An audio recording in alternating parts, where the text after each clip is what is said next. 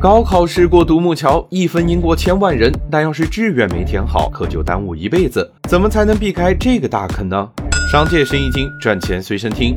想要不浪费分数的填报志愿，不仅要弄懂填报方式、录取顺序，还要了解院校设置往年录取情况，搞得家长们是焦头烂额。于是，志愿填报的咨询机构出现了，低至几百元的信息卡，高达十万的一对一咨询。干这一行的企业足足有两千多家，有的公司凭借这一业务，一年收入过亿，已经在新三板挂牌上市。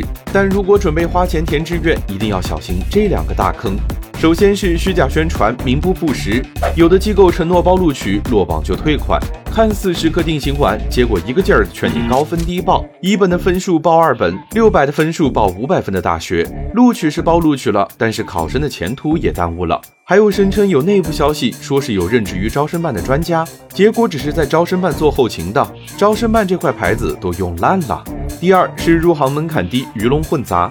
想要帮助他人填报志愿，需要多年的行业经验和信息积累。但事实上，只要交上五六千的培训费，培训个四五天，所谓的专业导师就速成上岗了。他们会说自己是持证的高考志愿填报指导师，但在人社部中国就业培训技术指导中心的目录中，根本就没有这个项目。你面前声称从业十年的专家，可能上个月还在大润发杀鱼呢。高考是很多人改变命运的机会，一定要擦亮眼睛，不要做让自己后悔的选择。到底哪些专业值得报考呢？关注我，下期告诉你哪些专业最值钱。